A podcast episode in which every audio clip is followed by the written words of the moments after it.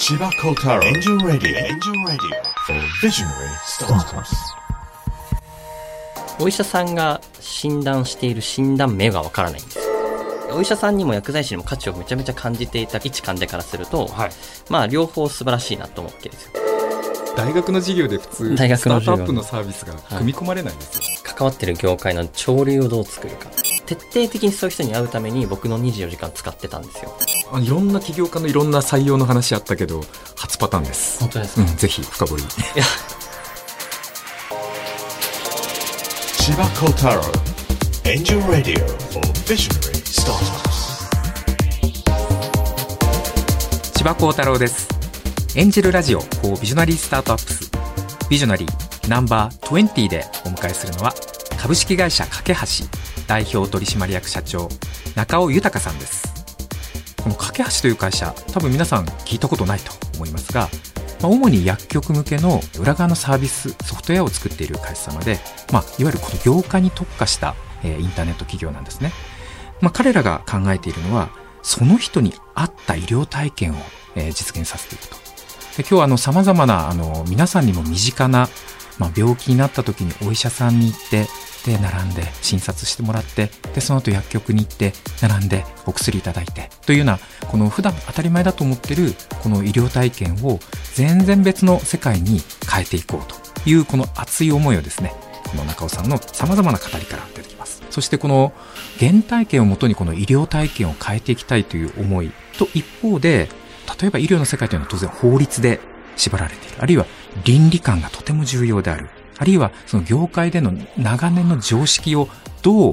まあ、調和して変えていくのか、みたいな非常にこのスタートアップの起業家としては難しいチャレンジをしています。そこに大きなビジョンを持って取り組んでいく、この医療のこの体験の、まあ、変革ですよね。このお話がですね、非常に今日奥深くて面白いです。かなり真面目なトークが繰り広げられますが、えーお楽しみください。それでは千葉幸太郎エンジェルラジオ for ビジョナリースタートアップススタートです。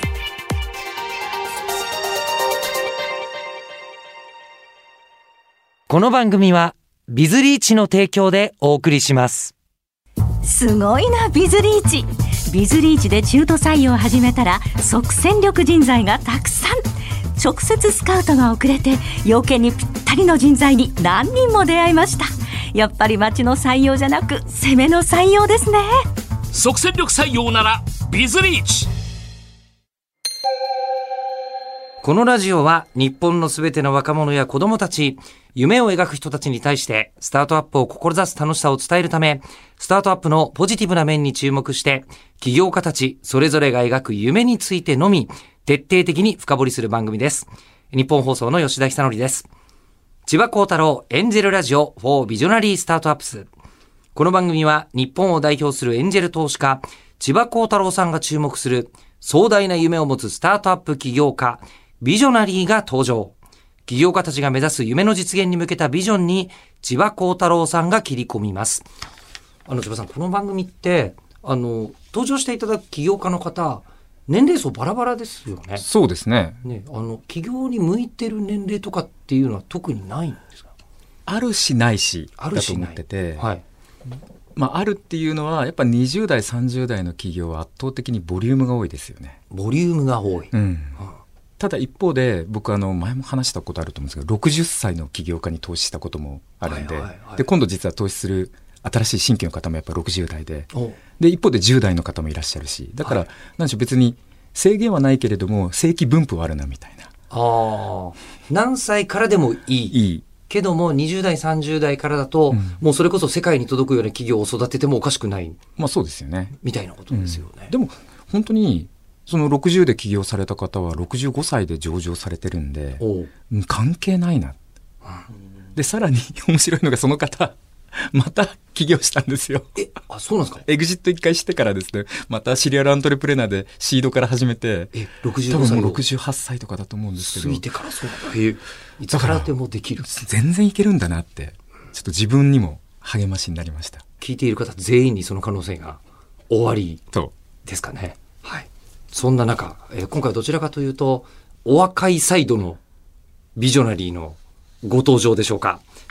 はい株式会社架け橋代表取締役社長の中尾豊さんです。よろしくお願いします。よろしくお願いします。いらっしゃいませ。なんか、お若いサイドと言われるのはなんか新鮮ではありますが、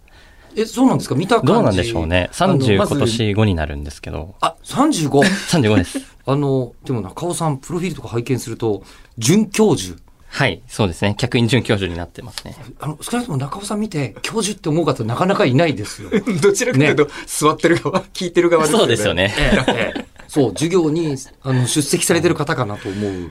えしかも、東京薬科大学薬学部客員准教授。そうですね。専門領域のはい学部のちょっとご縁いただいて、比較的持ってる知見っていうか、この業界ではレアみたいなことを評価いただいて、はいでそれをまあ学生たちに熱く語って、うん。はい。それはやっぱビジネスサイドの、まあ、経験が終わりっていうことなんですかね。ビジネスの話をするというよりは、なんて言うんでしょう、医療の今の課題は何なのかっていうのをちゃんと見て解決できるような医療従事者をどう育てるかっていうのが今重要なポイントであるのと、あとはそれをどうテクノロジーを活用するのかっていうのも非常に重要で、医療業界って比較的決まったルールで決まった報酬でしっかりやりましょうっていう文脈あるんですけど、それだけじゃない患者さんの困ったことをどう解決できるかっていう思考回路も結構大事だったりするので、なんかそういう文脈の話をさせていただくことが多いですね。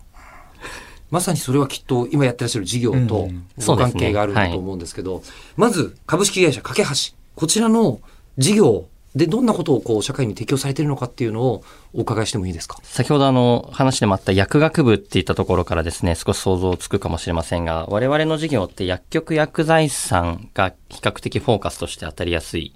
事業になってるんですね。はいで、何をやってるかっていうと、患者さんってお薬を飲んで健康になるってことが、まあ、プロセスとしてはあるんですけれども、お薬を飲んでる間って何か不安を感じたりとか問題が起きる時もあります。副作用が起きたりとか、うんはい例えば諦めて飲まなくなっちゃったりとか、飲んでるけどあんまり効かない気がするとかですね、なんかいろいろ問題が起きるんですね。だからそういう患者さんを、えー今までっていうのは医療従事者がどの患者さんがどういう困ってるのがあるのかとわからないんですよ。病院の中と薬局の中でしか患者さんって見れなかったんですけれども、生活圏にいる患者さんが誰がどの薬で困ってるかっていうのを我々のサービスを使うと自動的にこう薬剤師さんが把握できるようになって、そしたらこの人この薬でこういう副作用出るからこういうふうに対応しようってことができちゃうんですよね。なので、こう、患者さんと薬剤師さんがデジタルでつながって、問題の発見と解決ができるっていうサービスだったりとか、あとはそれをこう、薬剤師さんは証拠として記録を残さなきゃいけないんですけど、その、まあ、やり取りっていうのが、まあ、カルテのようなものに自動的に、まあ、どんどん記載されることによって、まあ、業務を後で書かなきゃいけないものも自動化されるので効率化されるみたいなところがあるので、まあ、付加価値、問題解決的な患者さんに安心を与えるっていうサービスと、薬剤師さんの業務効率化みたいな、両方のサービスですかね。やってることっていうのは。でも誰にとってもあった方がいいサービスなのはもうすぐ想像がつくんですけど、あ、ありがとうございます。はいで。だからこそもっと昔から存在してもおかしくないんじゃないかなっていう気がするんですが、架橋さんってはい創業何年ぐらい、創業6年ですね。2016年に創業してます。あの、もう本当に、なんて言うんでしょう、日本の医療が始まった段階からもう そうですねっ。てほしいはいものだと思うんですけど、お薬手帳みたいなものっていうのをデジタルに管理するっていうのは、なんか2016年まで待たなくても、うんもっと前からあって不思議はない気がするのに、これなぜなかったんですか？あの、厳密に言うとですね、あの、薬手帳っていうお薬を管理するっていう概念は、あの、ちらほらアプリケーションで実は出てきてたんですけれどそのも、段階でも。はい。患者さんからするとすごくお薬を管理したいっていう欲求が実はそんなにない人も多かったりとかして、とかしてたんですよね。なので、我々からすると、患者さんの課題は何なのかっていうふうに捉えたときに、えー管理したいのっていうのは、なんかこう、薬剤師さんがちゃんと問題を発見したいみたいなところがあるので、管理したいお薬手帳を見たいっていう。なので、薬局行くと、なんかお薬手帳見せてくださいって薬剤師によく言うじゃないですか。だから薬剤師さんが問題を発見したいんですよね。けど患者さんからすると、そんなにすごい薬のことばっか考えてるわけでもなかったりするので、管理したいっていう気持ちっていうのは非常に意識の高い方だけになったと。なので我々が問題として捉えているのは、どちらかというと問題が起きた時に、それがちゃんと把握できる仕組みっていうのが重要かなと思っていて、例えばあるお薬を飲んだら、便秘になっちゃいましたとか、仮に下痢になっちゃいましたってなったら、患者さんからすると、これが薬のせいなのかもわからないんですよ。うん。うん。そうですね。け、ど、問題は起きてるじゃないですか。うん。だからこれをちゃんと薬のせいだと認識してもらう仕組みを作って、で、それはじゃあ他の薬だったら、あの、良くなるかもしれないとか、じゃあこの薬一旦中止してみようとかの判断を薬剤師さんができると、患者さんからすると安心するみたいなところがあるんですよね。なので問題をいかに発見して問題をいかに解決できるかっていったところは世の中に存在しなかったので、まあそこはこうちょっと作ってみようと思って作ったっていう感じですかね。なんで存在しなかったっていうのは、作るまではやっぱり、もう、まあそういうことだからってみんなが思っちゃってたから。おっしゃるとりです。なので、冒頭ちょっと薬学部で何を教えてるんですかみたいなところっていうのは、やっぱり今までこういう仕事してればいいですよっていう過去の規制概念っていうか、っていうのが多かったんですよ。うん。でも、それだけだと新しい価値って生まれなくて、本当の問題は何なのかみたいなところに対して、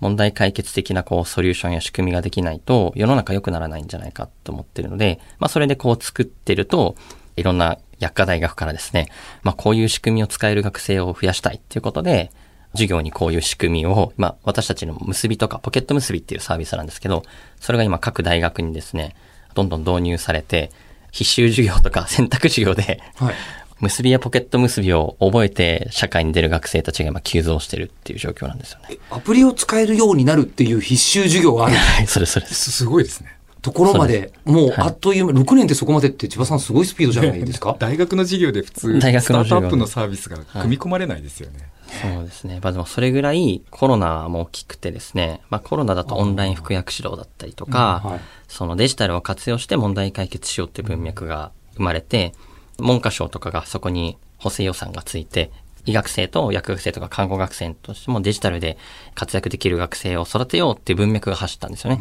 そうすると薬科大学がじゃあ結び、ポケット結びを入れるのどうかなって検討し始めて、どんどんどんどん導入が今スタートしていて、じゃあそれを教えるのはじゃあ中尾さん来てくださいみたいになって。作った本人にお願いしましょうみたいなことに。はい。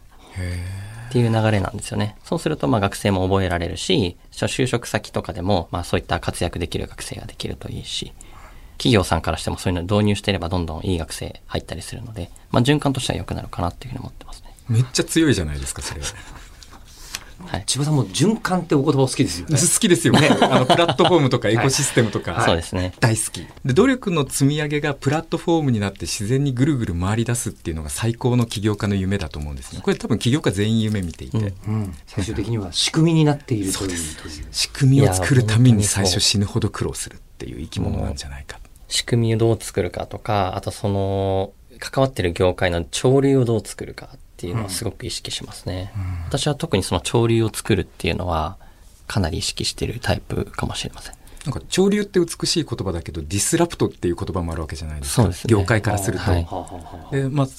僕は詳しくないんですけど薬の業界とかって古き良き業界だから、はい。我々のようなこの起業家 IT 系ってディスラプターになるわけじゃないですか、うん。そこってなんかどういうバランスでやってるんですか？我々はどちらかというとですね、ディスラプトポジションというよりは、エンゲージしてる側みたいな感じに比較的近いですよね。なんか、かっこいい単語が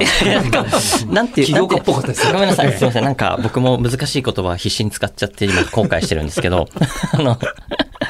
なんか、薬局、薬剤師さんって、すごくこう、一般の患者さんからすると、まあ、薬を早く渡してくれよと思われがちのポジションなんですよ。なので、超付加価値出してるかって言われると、ほとんど、一部の方以外はほとんどの方はいいから薬早く出してって思ってるぐらいのごめんなさい僕思ってました今ですよね。はいってなっちゃうんですよ。ってなってくると、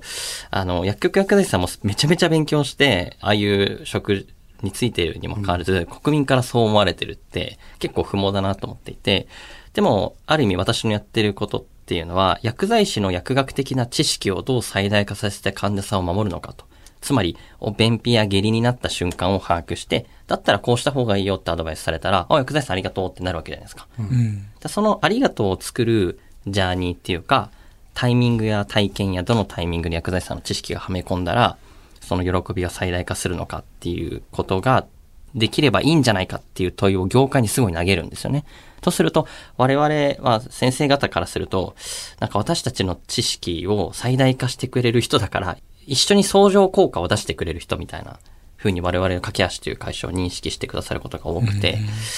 会社名もそうですもんね。あ、そうです、そうです。ね。そうすると、中尾さんのプロフィールをもう少しお伺いしていくと、その思いに至った考えの流れがわかるのかなと思いまして、はい。もともと中尾さんは、ご家庭が医療従事者の家系で生まれ育たれているというそうですね。ことなんですけど、はいこれ、あの、親御さんのごしお仕事が、やっぱりはい。メディカル系だった。そうですね。母親が薬剤師はい。ではい、祖父が医師で、おはい。母親の妹は医師、その旦那さんも医師で、まあ大学教授してたりとか、はい。その息子たちも医師や薬剤師みたいな感じなんですよね。すごい、なんかこれ、家族どなたかご病気をされたら、みんなが診断してくれそうな。いや、もうすごいね、頼もしいんですよ。はい、はい、はい頼もしい。頼もしい。僕は医療従事者じゃないので。逆にすごいですね。そうそう。そうですよね、今ね。はい、私は一患者側なので、はい患者側。はい、はい一患者側なんで、これって医療従事者が家族にいないと得られない体験ってスケール化していないなと思っていて、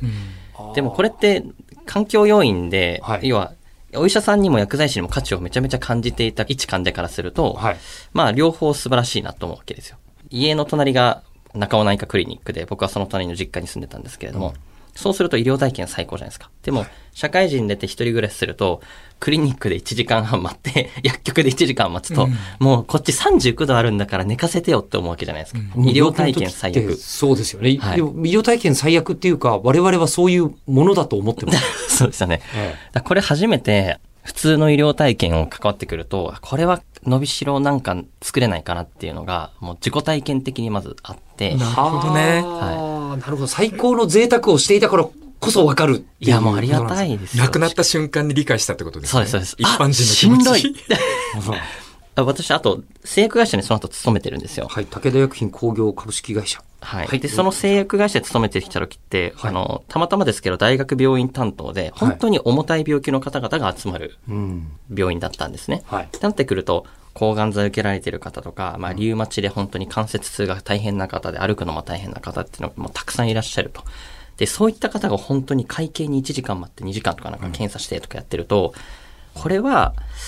なんか、もっと改善した方がいいなと。で、そう特にその病院に行ってる、その前後の体験も最悪だし、でもそういった重たい病気の方って、実はその自分で注射を打つとかやってるんですけれども、そういった時も不安を感じてるはずなんですよ。そのタイミングには医療従事者がいないんですよ。うん。これも最悪なんですよね。うん。これって世の中たくさんお金ある製薬会社がどんどんいい薬出すけれども、それで日本の人とか世界の人が幸せになってるかっていうと、必要十分満たしてない可能性があって、体験側は伸びしろの塊だと思ったのがある意味企業のきっかけなんですよね。わかる。ああ。いや、最近僕も友達に結構医者がいて、はい。で、なんか LINE で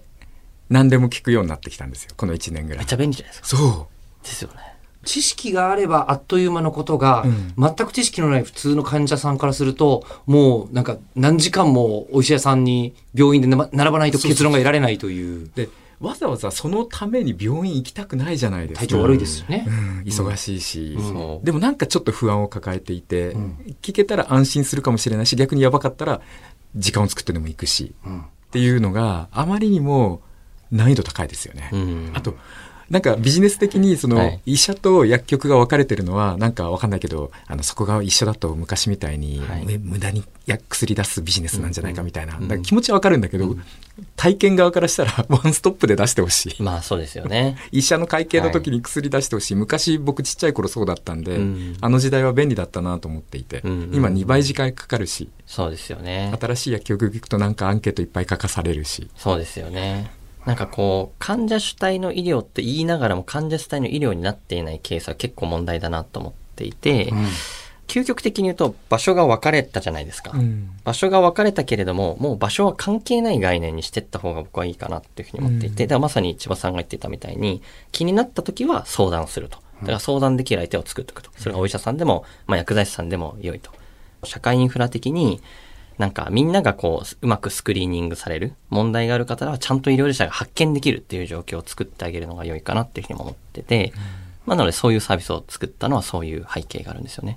先ほど言ってらっしゃった、その目指すべきところはすごく納得がいくし、そうなってほしいって、はい。はい、一市民として思うところなんですけど、どこから手をつければいいのか、中尾さんはどこから手をつけたんですか？そこからはすごいですね、あの、事業家っぽい側面がないと、はいき企業って潰れちゃうんで、はい。そこも並行して考えました。要は医療としてどう良くなるかっていう視点を持ちつつも、どうやって企業が成長していくのかっていうビジネス的なスキルと知見とバイタリティがないと、まあ、いかないだろうなっていうふうに思っていて、なので私はすぐにまずやったことはそういう知見を持っている仲間を探したっていうのがある意味答えなんですよね。はい。で私はバックグラウンド的にはこういう医療系には強かったんですけれども、ビジネスっていうにはそう弱かったんですね。本当に経験がある人を仲間にしないとダメだと思って、あの、今共同代表している中川というものとですね、出会って、まあ彼は同い年なんですけど、まあ本当にいろんな起業家も私も見たんですけど、あんなに秀才っていう言葉が合う人はいないんじゃないかなっていうぐらい、まあ、頭も切れるし、努力家だし、責任感もある人がいて、まあそういう人が仲間になったことによって、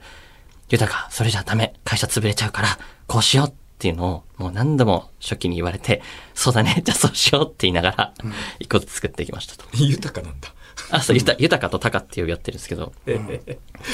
そういうこうビジネスサイドをちゃんとやってくださる方っていうのは、まあ、あのアイデアを持っている起業家の方にはすごく必要な方だと思うんですけど、千葉さんあのそういう方をこうご紹介したりとかそういうことってないんですか？ないですね。あ超最高の財務責任者が欲しいとか、はい。最高の CTO が欲しいとかっていうのは、うんみんな一緒なんで、取り合いなんで、そんな知り合いの在庫があったら、とっくに売り切れてるわけですよなるほど。だから、まあ、何の手手助けもできないですね。うんでこれってもう偶然の出会いなんで、そうですね、ご縁の世界ですね。中尾さんもそうだったんですか？ただこれって運だけじゃなくて、もう徹底的にそういう人に会うために僕の24時間使ってたんですよ。徹底的に出会うために使ってました時間を使ってた。なので僕がこの事業を始めようと思った時に、まあエンジニアの方必要、デザイナーの方必要、ホームに詳しい方必要、ビジネスサイド的にも事業がわかる方必要っていうのをエクセルでこうまとめていてですね。で、その人たちの24時間を想像して書きまくるんですよ。こういうとこで食事そう、こういう勉強会にそうみたいなことザーって次の列に書いて、もう次の列にはどういう一言目をやったらちょっと足を止めてくれるのかってことをバーって書いてたんですよね。僕が勉強会に行きまくって名刺交換しながら、その相手の名刺交換の 会社名とかポジションとか、ああれによって、こういう書き方書いてたんですよね。これあまり聞かないお話じゃないですか。今初めて聞いた。あいろんな起業家のいろんな採用の話あったけど、初パターンです。本当ですか、うん、ぜひ深掘り。いや、そう。で、なまあ、っていうと中川は、まあ、高は、はいあの、まあ、マッキンゼーって書いてあったんですよ。で、僕、あの、マッキンゼーの人に、まあ、生で初めて会ったんですね。だからもう気分的には、はぐれメタル見つけたの気分なんで、もう持ってる武器、もう毒針なりなんなりもうもうどうし、どうやったら仲間にできるかっていう気持ちになりつつも、あの、冷静に落ち着いた感じで、あすごいねって話しながら、まあ僕はまず起業しようと思うんだよと話をして。そうすると向こうは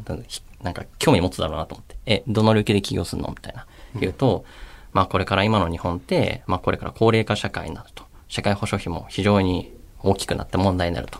だからこの国を救うような仕事をしたいんだよねって振ったんですよ。そしたら、あ、すごい面白いと思うと。で、どういうふうにやるのって。いや、薬の領域から入ろうと思うって話をしたんですよ。そしたらまあ、彼もギラギラしてたんで、え、俺ドローンの友達知ってるよとかなんか、ポジション取り始めるんですよね。ドローンの友人知ってるよとか言って、あ、じゃあいいじゃんいいじゃんって言って、ちょっと明日ランチしようって言って、じゃあランチが決まったんですよ。で、僕が一応いろいろ考えていたビジネスの概要みたいなのをそのランチで印刷して、あの、シンガポール料理かな？有楽町ですね。まあ、ここら辺の近い。はいはいはうん料理の地下に入って食べたら、ああ、中尾くんだっけ？みたいな。まずね、これね、マーケティングコストが高すぎるから無理だわみたいにまずなって、僕、僕のモデルはですね。い。はい。なので、あ、そうなんだ。でもそれすごく嬉しくて、そういうふうに言ってくれたことがものすごく嬉しかったんですよ。もう一人で悩んで一人で考えてたことに、すごく適切なアドバイスを本気でしてくれた人が初めてだったんですよね。だこれ嬉しくて、あ、じゃあ一緒に考えようよと。この領域面白いからって言って、ちょっとやりとりがスタートしたんですよ。まあそれでこう、架け橋が生まれ始めたんですよね。なんか、あの、ビジネスの話を聞いてるというより、バンドが出来上がるまでの話聞いてるみたいな。確かになんか、ボーカルはがい、こんなギターが必要なんだよ、俺には、みたいなこでもとを言ってる。ね、そうだと思う。え、そういや、なんですそうですよね。スタートアップってそうだと思う。んそんな感じですよ。で、CEO、起業家は、そのバンドで言うとこう、何の担当かによって、また変わるわけじゃないですか。ボーカルなのか、ギターなのか、ドラマーなのか。で、自分にないものを探してくるわけですよね。あと、作曲と作詞もいるわけじゃないですか。じゃあまさに、まあイメージで言うと作詞作曲のアイデアはあったかなっていう感じがしますよね。うんで、ボーカルだったけど、ギターが絶対必要みたいなことを言って、なんか中川さんを口説いていたっていう。そうですね。まあでも、口説いてたっていうのもあるんですけど、彼もやっぱ視座が高くて、そこは僕も刺激を受けたのは面白かったですね。やっぱりや、授業してると僕はこう医療体験どうにか良くなれ、したいんだよねって話をしながらも、まあそれするんだったら、あの、ちゃんと会社が大きくならないと、あの、社会インフラになれないって話になって、どれぐらいの規模かっていうと、まず1兆円を目指そうと。で、1兆円以下は死者誤入したら0円だよって話を彼がしてて。まあ当時の僕からしたら、いや、面白いやついるなと思って。死者購入してゼロってかなりいいですね。死者誤入したらゼロだよ豊かって言ってて、あ、そっか、みたいな。なんか金儲けがゴールじゃないんですけど、なんか、そういう基盤にならないと社会を作れないって話なんですよ。で、千葉さんもよくおっしゃってるじゃないですか。ちゃんとなんか、小さい会社になってしまうと、本当に社会のインパクトを出せないから、大きくなることは本当に大事であると。山を登るんじゃなくて、キャッチ・ザ・スター、星を掴むことを、視座を高めるんだって話を、千葉道場ってところでたくさん教えていただくんですよね。だそれも、すごく我々にとってはすごい刺激的で、だ彼みたいな仲間とか、千葉さんみたいなコミュニティがあることによって、なんか視座高いところからスタートしてるはずの僕がまた刺激をもらえてまた上を目指すっていう感じになるので、いい相乗効果がいろんな人に僕は救われてるなっていうふうに思うんですよね。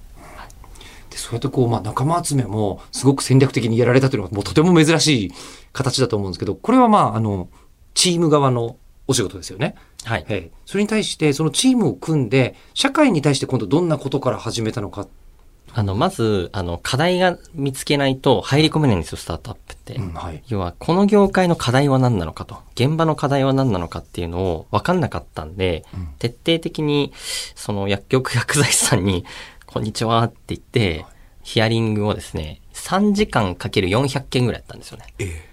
1200時間ぐらい薬剤師さんに話を聞いてるってことですよね。まあそうです。なので、食事の場も含めてですけど、はい。なので、いろんな学会行って、はい聞いて、はい。なぜ薬剤師になったのか、薬剤師にになって今困ってることなのか、患者さんに価値出したいのに出せない環境要因、スキル要因、なオペレーション要因、何があるのかっていうのを聞きまくったんですよ。で、システムの問題あるのかと。で、聞きまくったら、もういろんな課題が見えたんで、一番深い課題からプロダクトを作ってっ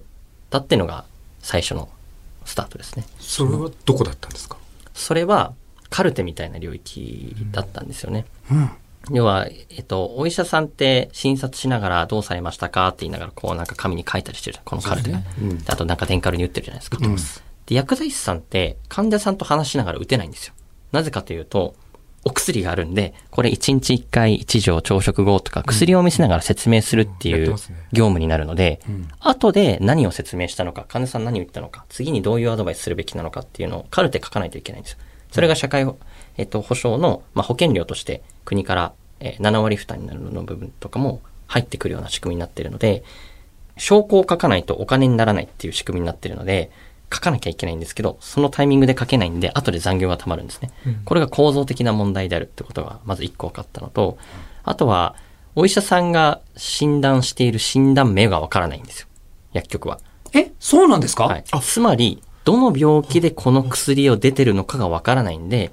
多分皆さんからすると、今日どうされましたかって聞かれるのめんどくさいかもしれないんでいすけど、つも言われる。わかんないんですよ。情報がないんであす。、それ共有されてないんですか？ないんです。実は患者さんが知らなくて検査したいお医者さんもいるわけですよ。疾患名を共有すること自体で不都合が起きるなるほどね。こともあると。なんだ。なのでに、ね。薬、薬剤師さんにも今求められ、もともと求められていたのは、薬の飲み合わせによる問題の解決であるという位置づけだったので、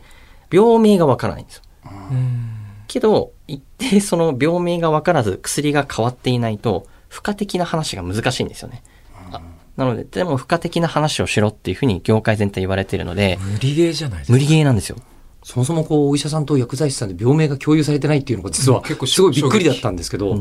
なんか変っていうのはすぐ感じますよね。うん。な、だって毎回行くたんびに、今日はどうされましたか？もしかして目がなんとかですか？とか言って、いや、なんでそんな、クイズ形式と思いながら、今日、どう考えても俺、インフルエンザで辛くてきてんのにって、うん。毎回なんかいろいろ、あの、自分は自分の病名も判明した状態で薬局行ってるから、早く薬んちょうだいもうインフルエンザで超辛いからって思ってるのになんか、毎回なんかクイズ形式で聞いてくるのは 確かにめっちゃ違和感でした。ほとんどの人が、もう病院にかかる患者さんの側も、医療従事者の方も、そんなもんだって思ってたっていうのが、ここまで来ちゃってるっていう。ことなんですね。はい。なので、私がその大学で教えてるのは、そんなもんだと思っちゃいけないと。うん。何が課題なのかを考えようっていう講義をしてるんですよ。理解しました。はいそういうことなんですねそうで。す。規定路線にとらわれちゃいけないと。環境は誰かが作ったものであると。でも事実は別だと。誰が困っているかをちゃんと見て、それをどう解決できるかを考えられる人になれば、あなたは生きていけるし、みんなを救えるって話をするんですよ。なので、はい。そんなことをやってます。でも、そのお医者さんとか薬剤師さんって結構ダイレクトに人を救うことができるわけですもんね。まさに。本来は。いや、本当ですごいですよ。素晴らしい職業ですよね。で、それがあるのに、それが十分に、まだ生かされるポジショニングがまあ皆さんに割り振られてないといううか、ん、そうなんですよね。ああ、すっごい本質的な問題に、あの、こう取り組まれている、うん、そうですね。なんかそこはすごい考えます。なんでしょう、薬剤師さんが四六時中ずっと一緒にいてくれれば、あの、一番いいんだと思うんですけど、それはできないじゃないですか。はい。えーのためにどうししてるんですか、今は。ちょっと我々のサービスの話にちょっとなっちゃうんですけどあの、週に1回ぐらいですね、今回出てるお薬の処方箋を分析して、例えば3剤出てたとしますと。で、3剤のうち一番リスクが高そうな薬を自動分析するんですよ。で、その薬に対して問題が起きそうな具体な質問を LINE 経由で質問が飛ぶんですね。こういうこと起きてませんか？とか、仮に皮膚障害の方でなんかいろいろ塗ってる方がいたら、例えばかゆみとか起きてませんかとか、何々起きてませんかとか、質問飛ぶんですね。で、それにまあ、それに対して質問って、はい、いいえ、時々ってパッと答えるんですけど、それが問題ある回答をした人たちが自動スクリーニングされて、薬局側で自動でポンと上がってくるんです。あ、中尾さんが、なんか皮膚のカサカサで苦しんでますとか、はいなんか塗り方を間違えてる可能性があるとか出るんで、そうすると、うぞうむぞうにいる薬局に来てる患者さんが、外にいる患者さんの中尾さんが皮膚系で困ってるとかわかるんで、そこにメッセージを送るんですよ、薬剤師さんが。あ、それだったらこうした方がいいですよとか、あ、これはお医者さんに行った方がいいですっていう話になるんですよね。なので自動的に問題のスクリーニングするツールを作ってるっていう感じです。ポケット結びって言うんですけど。それがなければ、まあ、お医者さんとか薬剤師さんが一つ一つ対応しなきゃいけないわけですもんね。そうです。そうです。いや、この間それを受けました。え？新しい薬局に行って、ドライアイの、ただ目薬もらったんですけど、一、週間後電話かかってきて、ああ、そうそう、フォローが入るんですよね。びっくりして、ええ、なんだろうこの番号って出たら、何々薬局のせあの先日目薬をって言って、その後いかがですか？なんとか出てませんか？なんとか出てませんか？ってあーすごい。3分ぐらい来て、いや、なんか普通に感動しちゃって、はい。あびあの、忙しい時だったんで早く切りたいなって気持ちはあったんだけど、そもそもそのホスピタリティに感動しちゃって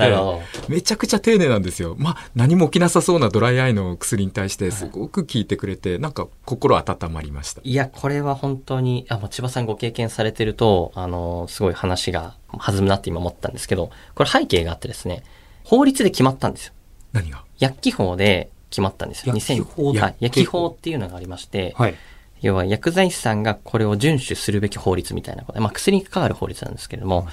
で、その中でお薬をこう処方した後、患者さんが問題ありそうなことを薬剤師が判断した場合、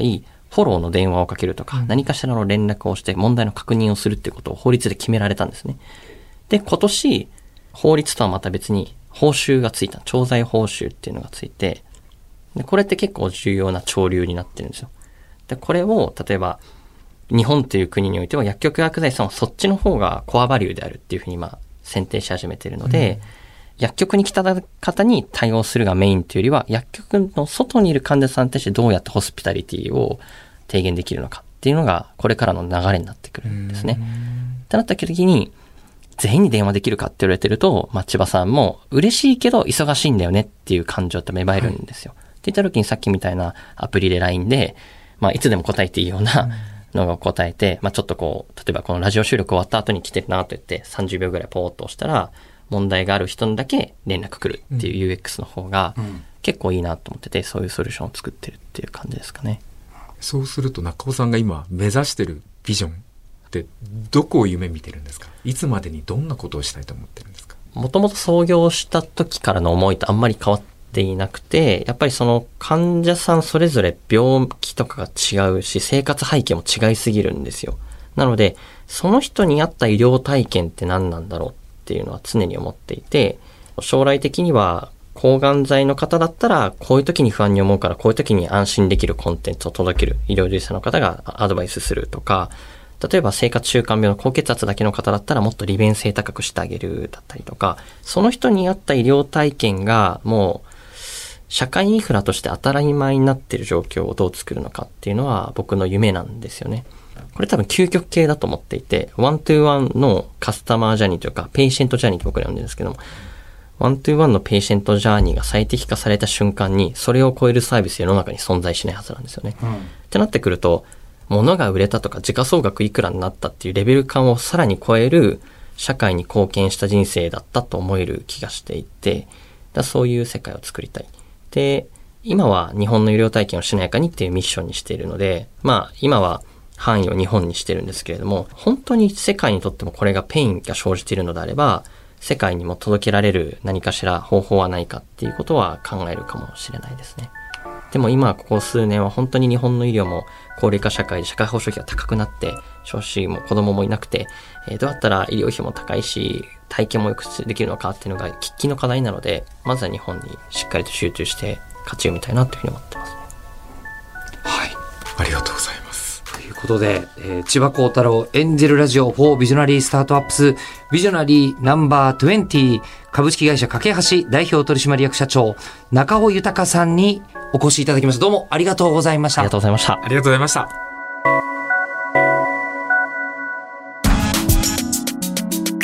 最後までお聞きいただきありがとうございました。